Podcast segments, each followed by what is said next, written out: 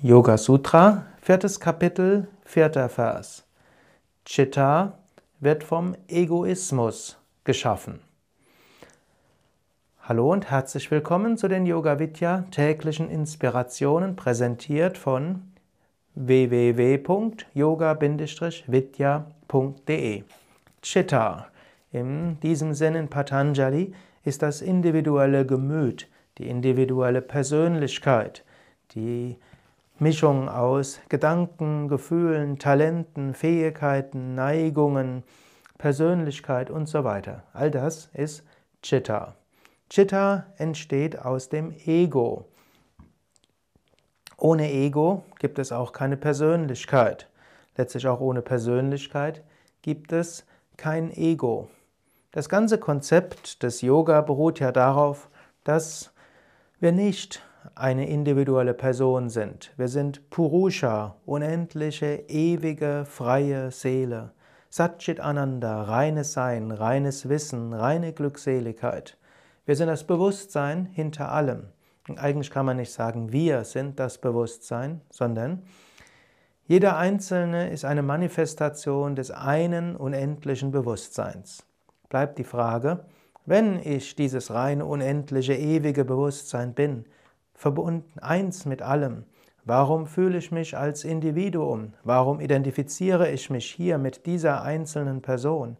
Warum denke ich, ich bin der, der ich bin? Hier gibt es das Konzept des Asmita, des Ego. die kosmische, ewige, unendliche Seele identifiziert sich mit einem Teil des Unendli der unendlichen Prakriti, eben mit diesem Körper-Geist-Komplex. Und indem die kosmische Seele sich identifiziert mit einem Teil, entsteht ein Chitta, ein individuelles Gemüt und Persönlichkeit. Dieses individuelle Gemüt und Persönlichkeit kann sich weiterentwickeln. In einem Leben, vielleicht auch in mehreren Leben. Wobei es jetzt zum Verständnis vom Raja Yoga nicht notwendig ist, an mehrere Inkarnationen zu glauben. Hm, es macht es logischer, aber vom Subjektiven her weißt du ja zunächst mal nicht, ob du inkarniert bist oder nicht, ob du dich wieder inkarnierst. Und bis zum gewissen Grad mag das eine Glaubensfrage sein.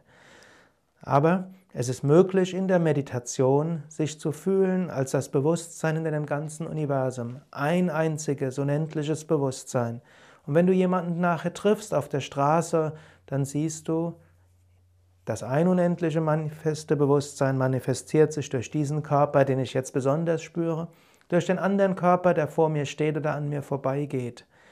Es gibt individuelle Egos, mit denen sich das gleiche universelle Bewusstsein mit einem Körper identifiziert.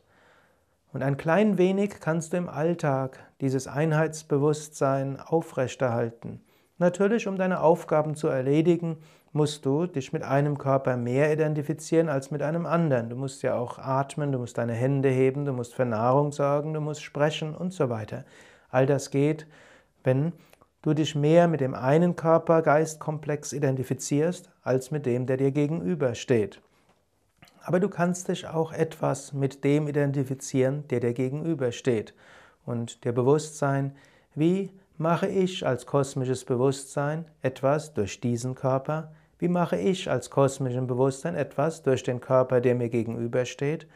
Und wie mache ich als kosmisches Bewusstsein etwas im gesamten Universum? Es ist eine spielerische, leichte Einstellung, letztlich auch der Neugier, wie alles abläuft.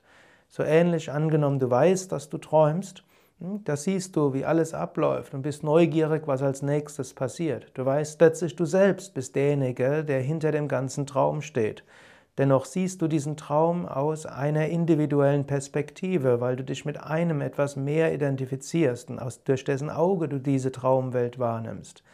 Wenn du weißt, dass du träumst, weißt du, du bist der hinter allem, du bist derjenige, der jetzt durch ein Individuum sieht und du bist vielleicht neugierig amüsiert, was als nächstes passiert.